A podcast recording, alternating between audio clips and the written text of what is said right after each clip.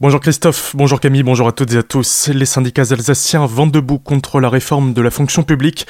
Comme l'a confirmé récemment le Premier ministre, le gouvernement entend mettre tous les fonctionnaires au même niveau. Pour Jean Castex, les employés de la fonction publique doivent travailler 1607 heures par an, les Alsaciens et Mosellans également, et ce alors qu'ils en font normalement 14 de moins, une différence liée au droit local et aux deux jours fériés supplémentaires. Pour les antennes locales de la CFTC, la CGT et la CFDT, cela n'est ni plus ni moins que la remise en cause d'une spécificité locale. Les syndicats craignent également que cette modification du temps de travail pourrait ensuite s'appliquer aux salariés du privé. Pour le gouvernement, les jours fériés spécifiques à l'Alsace-Moselle ne seront pas travaillés, mais les fonctionnaires devront les rattraper sur le reste de l'année, soit travailler 3 minutes de plus chaque jour. Cette loi s'appliquant aux collectivités locales, plusieurs communes alsaciennes s'organisent pour la contourner. Fin décembre dernier, la préfète de région les a informés qu'elle devait se mettre en conformité avec cette règle avant le 1er janvier. L'association des maires barinoises et l'Institut du droit local ont donc rédigé une motion demandant que le droit local soit pris en compte pour que les fonctionnaires territoriaux alsaciens et mosellans travaillent 1593 heures par année. Actuellement, près de 200 communes barinoises l'ont signé. 4 millions d'euros pour l'hôpital de Célestat. Pour Marcel Boer, le maire de la commune, ces crédits octroyés sont un signal positif quant au maintien et à la pérennité de cet établissement en Centre-Alsace.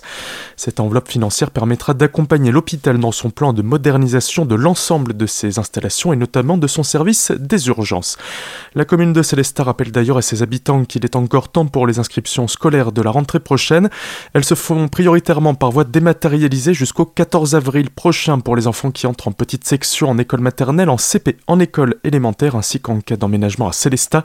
Les parents concernés par une inscription pour la rentrée 2022 sont invités à se rendre sur le www.celesta.com après plusieurs années d'absence, l'orgue va de nouveau résonner dans l'église protestante de Muttersols. Créé en 1751, l'instrument commençait à se faire un petit peu vieux et avait besoin d'une restauration. C'est ainsi qu'est née la Rome, l'association pour la restauration et le rayonnement de l'orgue de Muttersols. Grâce à de nombreuses aides et dont l'orgue a pu être entièrement reconstruit. Une opération qui aura coûté un peu moins de 200 000 euros. Il sera inauguré ce week-end accessible au public demain de 14 à 17 h Il sera même possible d'en jouer. À 20 h un concert sera donné avant l'inauguration officielle qui aura lieu le dimanche à 16h, suivi à 17h d'un autre concert d'orgue. Tel un phénix qui renaît de ses cendres, le Festi Blues revient après plusieurs années d'absence. Ce festival créé à Kaisersberg aura lieu au Grillen de Colmar pour plusieurs concerts, dont le premier dès ce soir à 20h.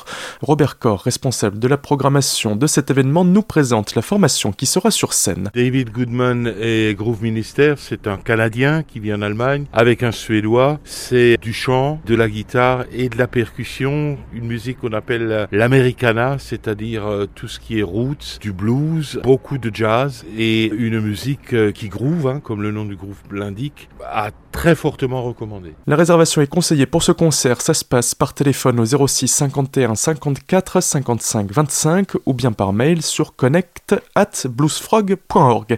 Et puis, une autre idée sortie pour ce week-end avec le retour des jonquilles. Ça se passe à Mitlar. On en parle avec Johnny Royer de l'Office de tourisme de la vallée de Munster. C'est le retour de la jonquille. On en voit déjà euh, dans nos champs dans la vallée de Munster et on en est très heureux. Ça veut dire que c'est le printemps qui revient et Mitlar, comme chaque année, va célébrer cette euh, emblématique fleurs par euh, cette année exceptionnellement une exposition photo qui sera une exposition photo rétrospective des dernières fêtes de la jonquille. Cette exposition sera présentée ces deux prochains jours dans la salle des fêtes de Mitlar et puis rendez-vous le dimanche à 10h pour le départ sur une balade autour du village. Ce sera le sentier des jonquilles.